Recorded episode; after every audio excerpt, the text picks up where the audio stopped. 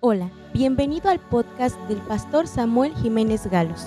Disfruta del mensaje, compártelo en tus redes sociales y deja que Dios te hable hoy. ¿A cuántos de ustedes les agrada la idea de tener amigos? Todos. Pero yo les quiero decir, amigos pecadores, ¿les gustaría tener a ustedes amigos pecadores?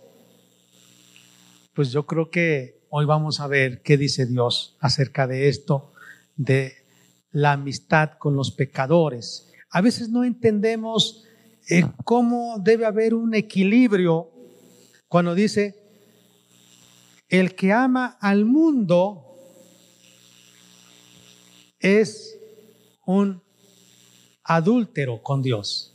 Dice, no amen al mundo, porque el que ama al mundo se constituye enemigo de Dios. Porque aquel que ama las cosas de este mundo, es un adúltero espiritualmente hablando. Pero dice las cosas de este mundo.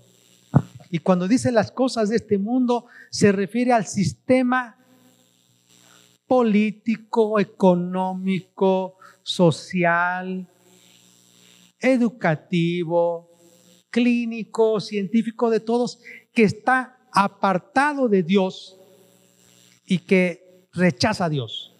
Dice, no amen eso.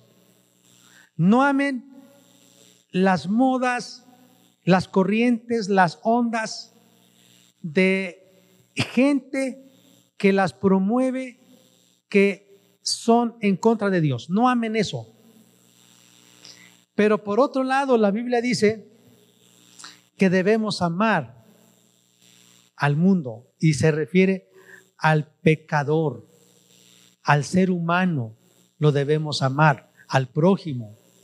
Entonces, ¿cómo podemos nosotros llegar a un equilibrio? Porque hoy también quisiera a ver si puedo lograrlo antes de salir. ¿Cómo poder lograr ese equilibrio de no juzguéis para que no seáis juzgados?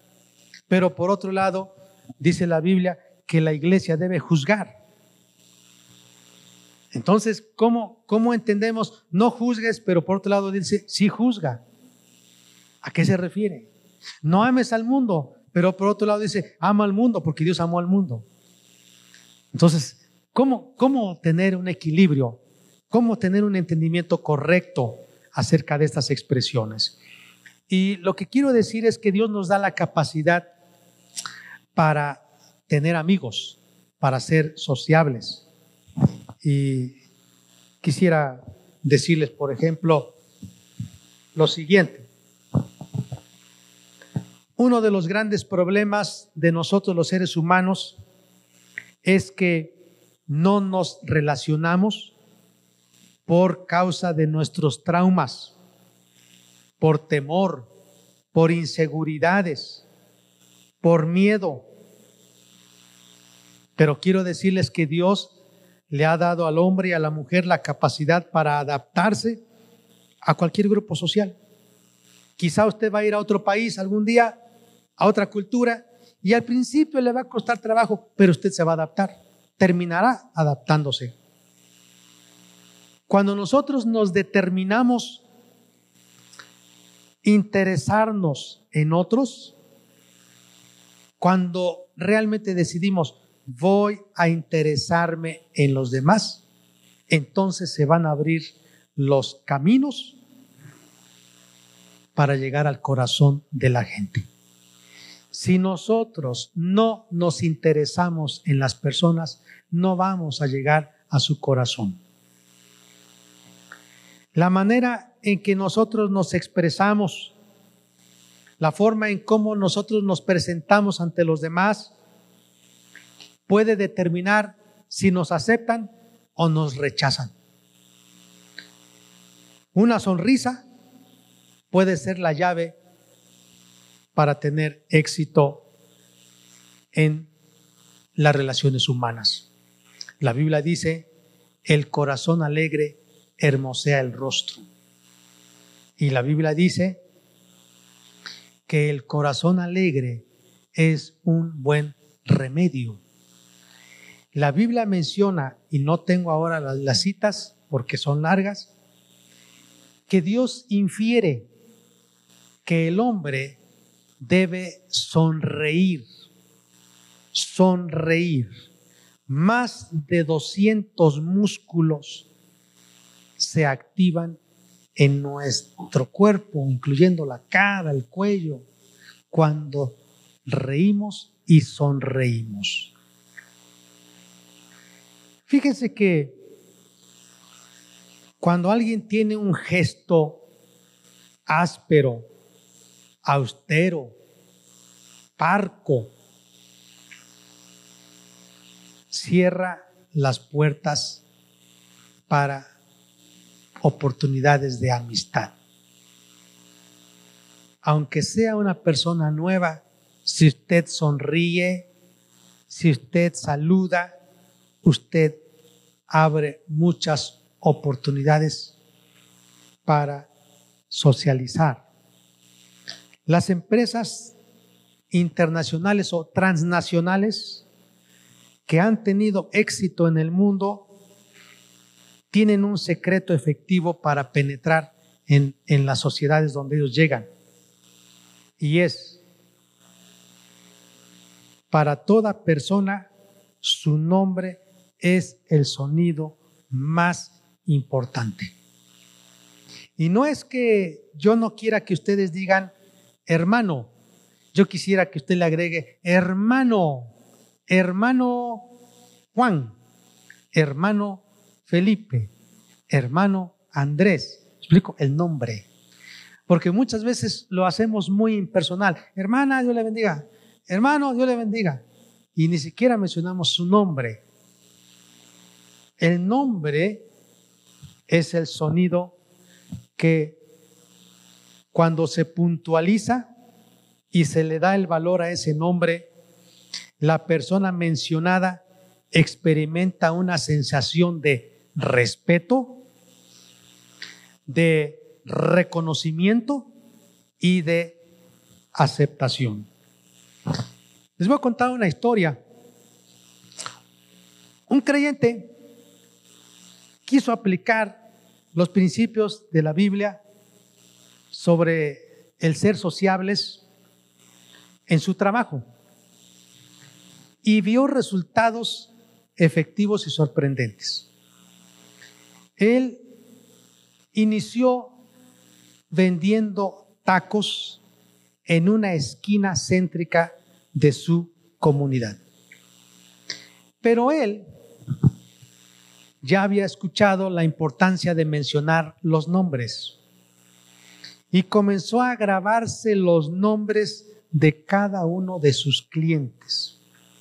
Estos clientes, al recibir tan loable trato, fueron los principales promotores de este negocio, porque esos clientes recomendaban a otros para que le compraran a este creyente. Este creyente terminó extendiendo su negocio de tacos en varias zonas de la ciudad, de tal manera que es muy conocido porque le llaman el hermano amigo, el amigo. Menciona los nombres de todos, de todos, de todos, de todos. Fíjense lo que dice San Mateo capítulo 11, versículo 19. Qué interesante porque yo hice ahorita una práctica. A Jesús se le conocía como el amigo de los pecadores. Dice el versículo 19, vino el Hijo del Hombre que come y bebe y dicen, he aquí un hombre comelón y bebedor de vino, amigo de publicanos y de pecadores. Así conocían a Jesús, amigo de publicanos y de pecadores. Jesús se relacionó con todos los pecadores de la ciudad. Desayunaba, comía, cenaba, iba a sus casas, convivía con ellos. estoy casi seguro que Jesús no iba a esas casas para atacarles, reprocharles, sino para hacerse amigo y para que le pudiera llegar al corazón de ellos y pudieran darle la oportunidad de hablarles de Jesús. Recuerdo que estábamos en Jaltepec y fuimos a visitar casa por casa. Entonces, en una casa entré. Yo no tenía experiencia de haber visto una casa que tenía una pared llena de imágenes, de retablos. Yo no había tenido esa experiencia. Y cuando entré y vi eso, sentí una impresión fuerte de mi corazón de decir, Dios mío, esta mujer necesita de ti. Pero me acordé qué tenía que decirle cuando un hombre había ido a otro lugar y estaba a punto de decirle, todo eso que usted tiene es del diablo, tírelo, quémelo, Dios le ama, arrepiéntase. Estaba a punto este hombre de decir eso cuando Dios le dijo, así no se dice.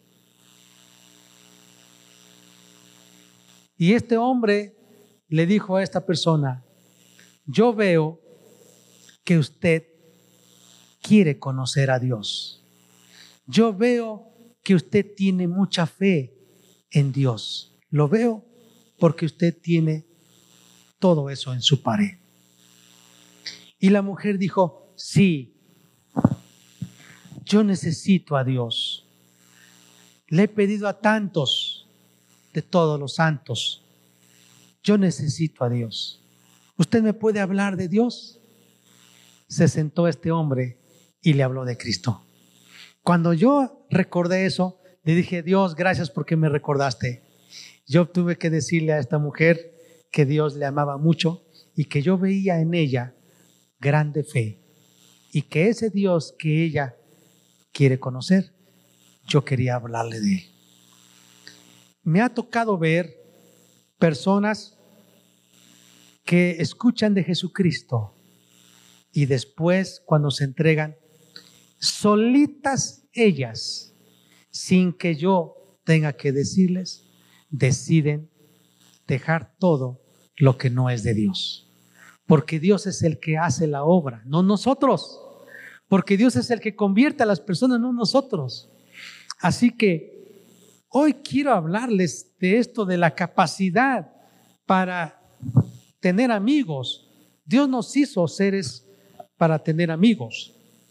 Y hoy, por eso, yo quiero que piensen, Jesús fue llamado amigo de pecadores porque sabía llegar al corazón de ellos para ganarles para el reino de Dios. Así que, como punto número uno, quiero compartirles qué significa ganar amigos para Cristo. Porque la Biblia dice el que es sabio gana almas. Y dos, gana amigos por medio de las riquezas injustas, para que cuando ellas falten, tus amigos te reciban arriba. ¿Qué significa eso? La Biblia dice que usted con sus bienes, ¿por qué la Biblia dice que nuestro dinero es una riqueza injusta? No quiere decir que usted se lo robó, Tampoco quiere decir que usted no merece el sueldo o el dinero que usted obtuvo por un trabajo digno. Lo que la Biblia dice es que en este mundo terrenal, físico, siempre habrá injusticia. Y quizá el patrón, quizá el trabajador, quizá el vendedor o el comprador, en algún momento no harán las cosas con justicia.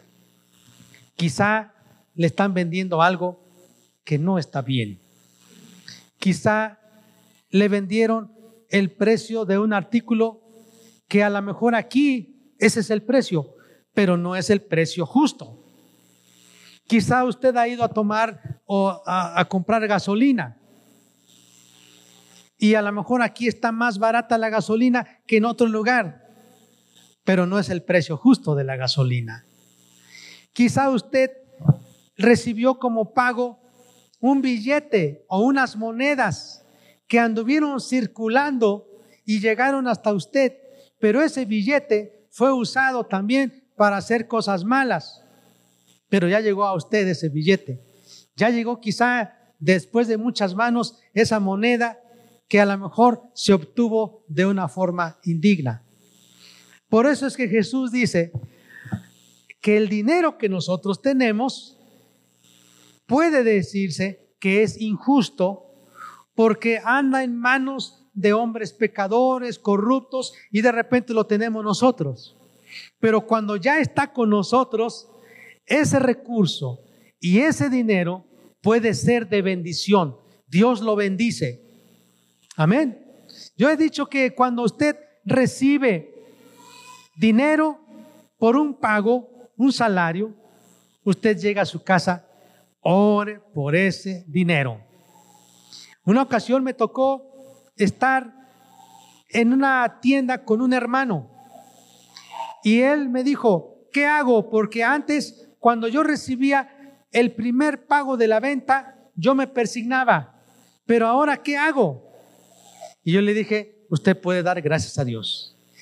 Y muchas ocasiones yo practiqué que antes de abrir el negocio, me arrodillaba y le decía a Dios, la persona que va a entrar aquí, que pueda sentir tu presencia, que pueda escuchar la música cristiana, que pueda ver los, los textos, que pueda ver que somos diferentes y que tú lo, salga, lo saques de aquí con una actitud diferente para la vida. Estaba, no, no fue, fue, es real, no, fue, no es una mentira. Estaba en la tienda de una persona cuando me dijo, no puede ser, si aquí me pagaron dinero, yo tenía aquí el dinero, no sé cómo es que desapareció.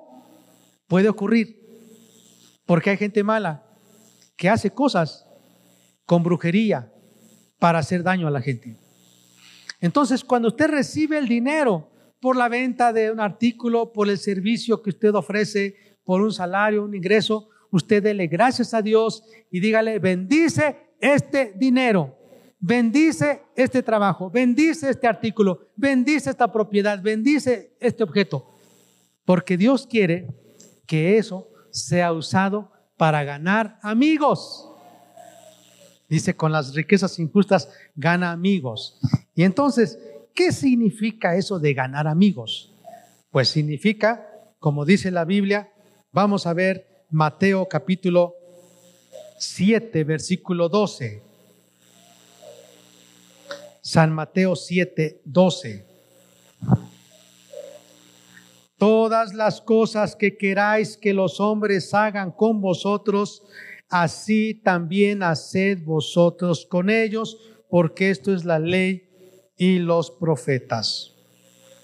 Entonces, ¿qué significa que nosotros vamos a tratar a los demás como nosotros queremos ser tratados?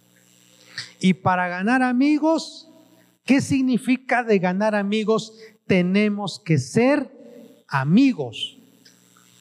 Porque a veces pensamos, no me hablan, no me saludan, no me visitan, no me hablan por teléfono, no me, etcétera, etcétera. Pero es al revés.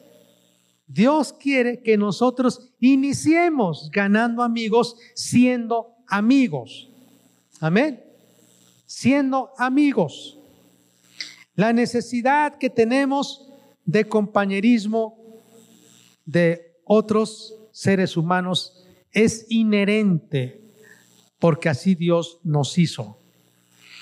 No podemos vivir solos. Requeremos, requerimos de compañía. Y por eso la manera en que Dios diseñó para suplir una necesidad afectiva es dándonos una familia, dándonos un cónyuge, dándonos una iglesia, dándonos amigos, porque así podemos suplir una necesidad básica del hombre que es compañerismo, porque hay un problema en el mundo que es la soledad. Hoy en día se ha, se ha acentuado más esto porque nos mandamos mensajes por el celular y estamos nada más separados de una pared o de unos cuantos pasos. Y por medio del mensaje le decimos te amo, te quiero y le mandamos corazoncitos y abrazos. Y cuando los vemos, no se hace eso. Es increíble cómo somos poetas cuando enviamos los mensajes. Pero cuando estamos con la persona, hay un verbo que dice somos parcos, es decir, secos, toscos. No abrazamos, no saludamos, no besamos. Por eso, el ser humano que es, así Dios nos hizo, cuanto más personas conozcamos, más nos vamos a enriquecer y más nos vamos a desarrollar. El aprendizaje se da desde que somos bebés desde la niñez y nunca se deja de aprender y aprendemos socializando con los demás. Así que cada persona debe satisfacer sus necesidades, pero no lo hace por sí mismo. Dios nos creó para poder ayudar a suplir las necesidades de otros. El bienestar y el prestigio de todo ser humano depende de las relaciones humanas. Si usted decide tener relaciones malas y negativas, esto le afectará a usted y a su descendencia. Pero si usted opta por tener amigos, esto le abrirá las puertas para llegar más arriba, como la Biblia dice, para estar delante de los reyes. La soledad es terrible. He escuchado personas que tienen miedo a envejecer y quedarse solas. Pero la respuesta, ¿por qué la persona se queda sola cuando es anciana o avanzada de días? Porque no supo cultivar las amistades, las relaciones humanas con las personas. Las, los ancianos que están solos en el mundo muy probablemente tuvieron malas relaciones en su vida. Recuerdo de una familia que decía, no visitamos a mi papá porque cuando era niño agarraba los cables y los mecates y las mangueras y a todos nos golpeó. No son cristianos ellos. Yo les decía, visiten a su papá. Ay, que se quede. Siempre nos maltrató, nunca nos dio de comer nos golpeó, nos, nos avergonzó. No lo perdonaron. Murió solo este hombre. Y claro, ellos también van a tener lo mismo, porque así están sembrando también. Las relaciones humanas tienen un campo ilimitado. Mire, se dan en el hogar, en el trabajo, se dan en la calle, en el vecindario, Usted puede presentarse con sus vecinos, saludarlos. Oye vecino, ¿cómo estás? Saludarse entre vecinos, convivir. Es ilimitado en la iglesia, en la escuela, con los maestros, con los compañeros. El ser humano va creciendo en sus relaciones humanas, en el vecindario, en el trabajo, en la comunidad. Así que ¿Qué significa hacer amigos? Que usted va a ser amigo. Y hacer amigos con las riquezas injustas es que usted va a invertir para tener amigos. Y la verdad, créame que yo estoy aprendiendo en esto. Y mire cuántos años ya tengo y estoy aprendiendo. ¿Por qué? Porque una de las cosas que he pensado es, a mí no me gustaría vivir anciano en la soledad. Entonces quiero decirles, yo tengo que llevarme bien con mi esposa y tengo que llevarme bien con mis hijos de entrada. ¿Sí me entienden? Porque si no me llevo bien con mis hijos, cuando yo sea grande, ¿quién me va a cuidar? Tengo que aprender a llevarme bien con ustedes. Tengo que aprender a llevarme bien con mis compañeros de trabajo, de ministerio, para que ellos, cuando yo sea grande, se porten bien conmigo. Tengo que sembrar. Número dos, ¿cuál es el propósito de tener amigos? Jesús tuvo amigos pecadores para hablarles del reino de Dios. El ministerio de Jesús que me impacta mucho fue un ministerio relacional. Relacional. Y la Biblia dice que a nosotros Dios nos salvó para que fuésemos reyes y sacerdotes y para que anunciemos las virtudes de aquel que nos llamó. ¿Y cómo se anuncian las virtudes si hubiera gente que no nos quiere escuchar? Entonces el deseo de Dios y que Dios nos está diciendo ahora, tanto a mí como a ustedes, es, amados, que podamos hallar gracia ante la comunidad. Que la gente diga, qué persona tan agradable es este cristiano. Su sonrisa, sus actitudes, cuando saluda. Yo quiero ser como Él, quiero tener lo que Él tiene. Así que el propósito de ganar amigos es para que les demos lo que hemos recibido de Dios, la salvación de nuestra alma. Cuando el hombre se relaciona con Dios, las relaciones con los demás van a mejorar. Si nosotros nos relacionamos bien con Dios, entonces nos relacionamos, nos relacionaremos bien con nuestro cónyuge, con nuestros hijos, con nuestra familia, con la gente, los vecinos, todo. Nos vamos a relacionar bien. Así que Dios quiere hoy decirnos, mire, muchas personas han ganado puestos importantes en una sociedad por la capacidad que tienen de relacionarse con las personas. Dios desea que propiciemos las convivencias con otros. El Evangelio es un Evangelio relacional, social. Por ejemplo, es increíble que Jesús le llamaran el comelón y el bebedor. Entonces quiere decir que había cenas, comidas, desayunos, fiestas, eventos, y Jesús estaba ahí.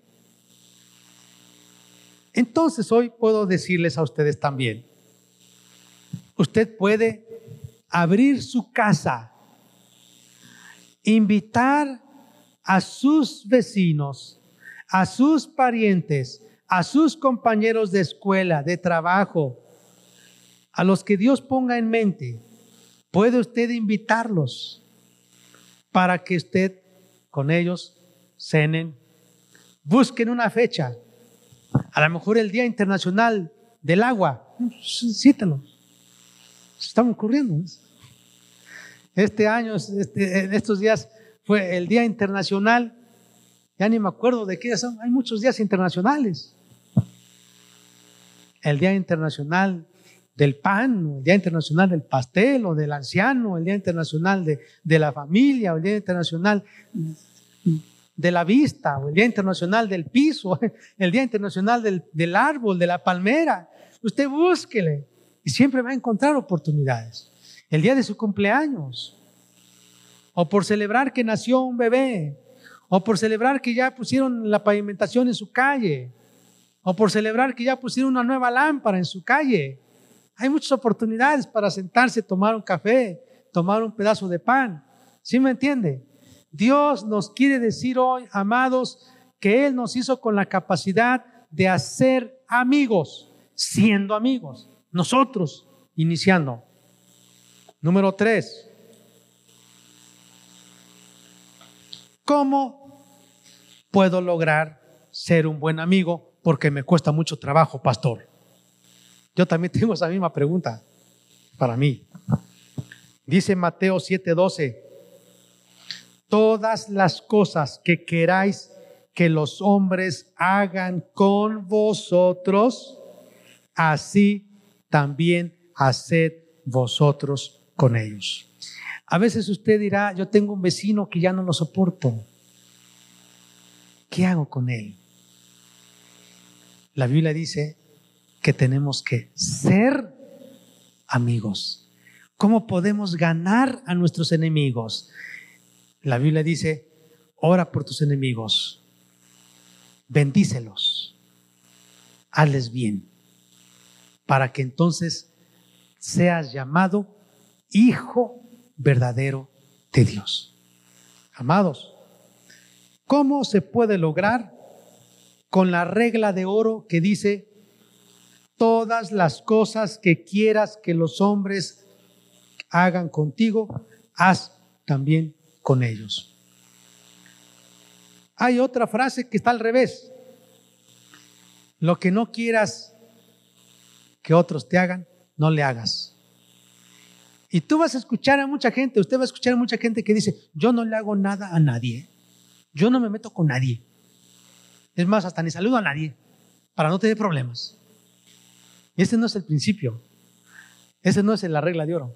La regla de oro es, hay que hacer, no es no hacer. Ahí dice, yo no hago nada, no me meto con nadie. Es al revés, tenemos que hacer algo, hacer el bien para que seamos llamados hijos de Dios. Vamos a ver lo que dice la Biblia en Hebreos capítulos 10, versículo 24. Y dice, considerémonos unos a otros para motivarnos a amar y a tener buenas obras. Dios quiere que seamos cordiales, que con amor animemos a otros para que hagamos buenas obras. Es sano y de una madurez cristiana que nosotros seamos los que hagamos el bien aunque otros nos hagan el mal.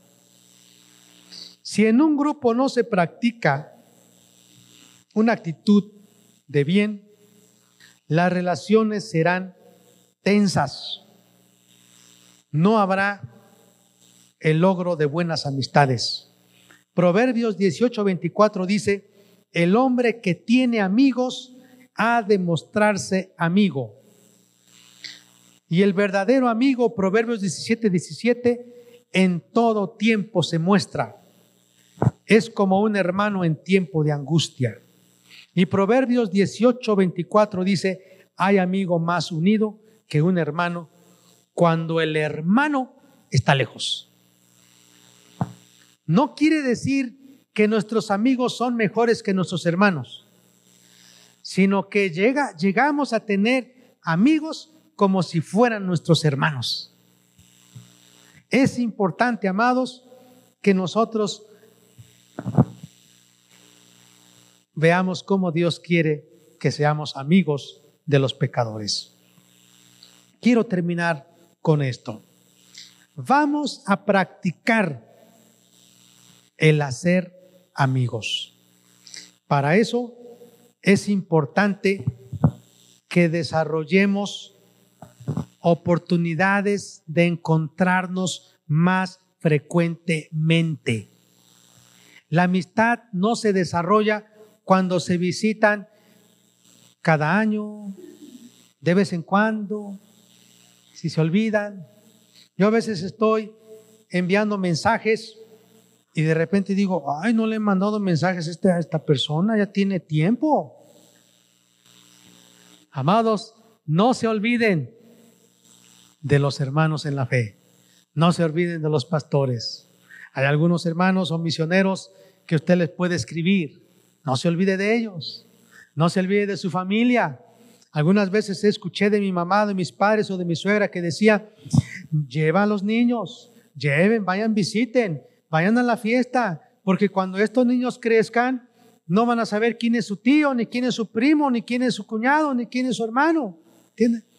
Bueno, no, no hermano, pero me acuerdo de una familia allá en Veracruz, de dos jóvenes que se estaban enamorando, y después los abuelitos se enteraron y dijeron, no, si ustedes son primos, primos segundos. Y los muchachos enojados decían, ¿y por qué no nos dijeron? ¿Por qué no me dijiste que era mi primo y mi prima? No se relacionan. A veces es difícil. A nosotros nos era difícil como hijos, como familia, porque mi papá escogía a veces una fecha cuando hacía o no hacía calor. A veces íbamos en abril, en mayo, amados en Veracruz, un calor terrible, insoportable. Pero qué gratos momentos tengo porque nos llevaba, íbamos casa a casa, casa, decía, esta es tu tía, decía mi mamá, es tu, este es tu tío, tu tío Chencho, este es tía la güera, este es tía la negra, este es el chino, es así, ¿no? Mira, vamos a ver aquí, vamos allá, este pesca, este va al río, este nada, este trabaja en la vía, en las, los rieles del tren, ven, vamos a comer. Sí, qué interesante. Hay que llevar a los hijos para ver a los primos, a los parientes, ¿verdad? Eso es, hay que relacionarnos, conocernos, pero tiene que ser iniciativa. Recuerdo que unos días me dijo mi mamá, estoy muy triste porque no han venido a verme mis familias, mis hermanos. Y yo le digo, no te preocupes, te vamos a llevar. Porque si no vienen, nosotros vamos. Tenemos que ser amigos. ¿Sí me entienden, hermanos? Si están conmigo o no están conmigo. Dios quiere que nosotros tengamos la iniciativa. Entonces, para eso necesitamos relacionar más continuamente esos vínculos. Siguiente, tenemos que actuar como los equipos de fútbol, como los equipos de un proyecto, asumir compromisos. Así como la familia dice, estamos unidos y cada fecha vamos a reunirnos, a ver, llueve o truene, ya saben que todos nos vamos a reunir. Hay compromisos.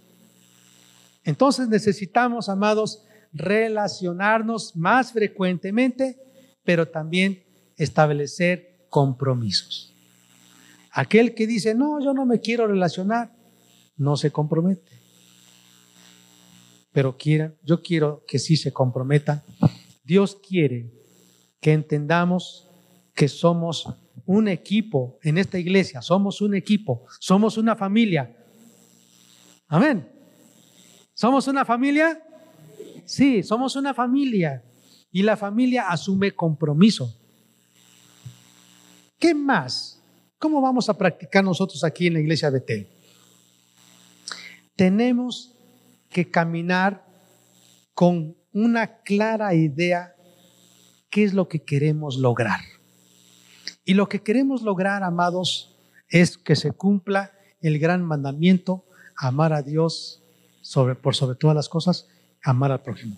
Y segundo, que se cumpla la gran tarea, el gran el gran, la gran comisión de hacer discípulos en todas las naciones. Que se pueda decir de esta iglesia, que cumplimos la tarea.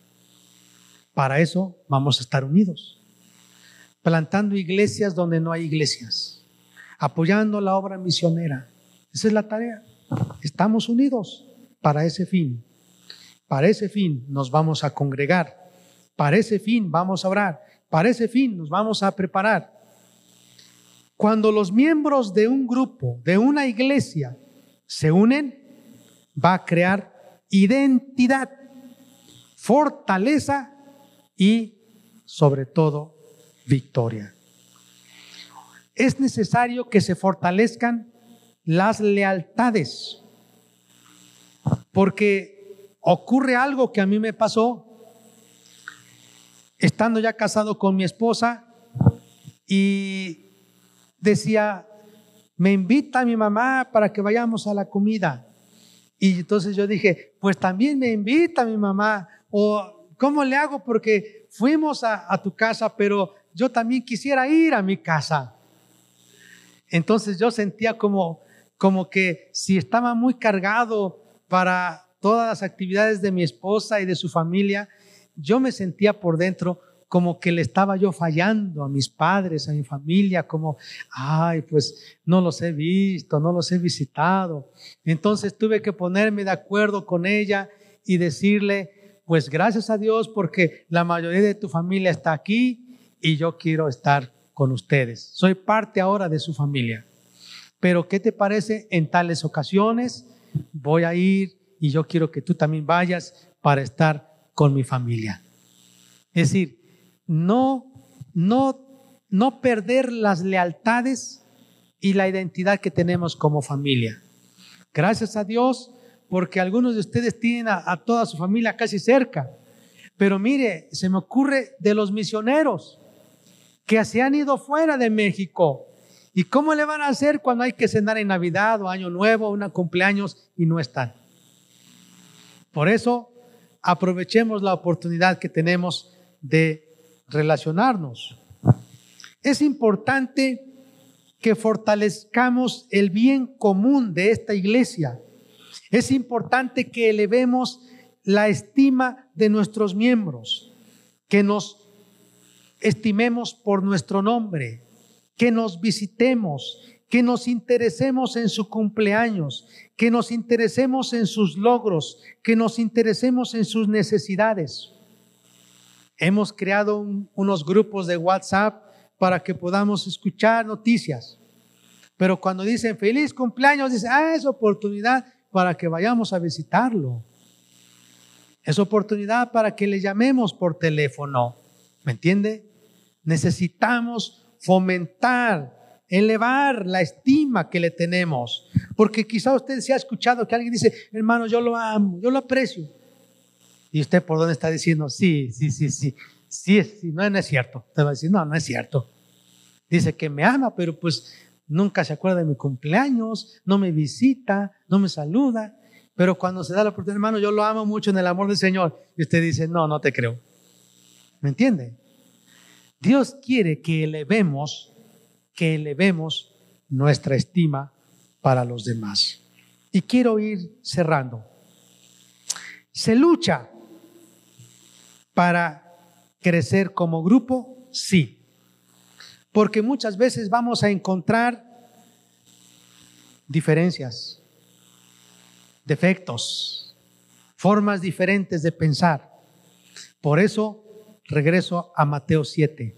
No juzguéis para que no seáis juzgados. ¿Y a qué se refiere ese pasaje? Que no andemos buscando los defectos de las personas para señalarles. Que no tengamos una actitud de condenación cuando vemos algo malo en ellos, sino que cumplamos como dice la Biblia en Gálatas, considérate a ti mismo, no sea que tú seas tentado. Por otro lado, dice la Biblia que sí debemos juzgar. Debemos juzgar qué está enseñando el pastor. Debemos juzgar si estamos escuchando el verdadero evangelio.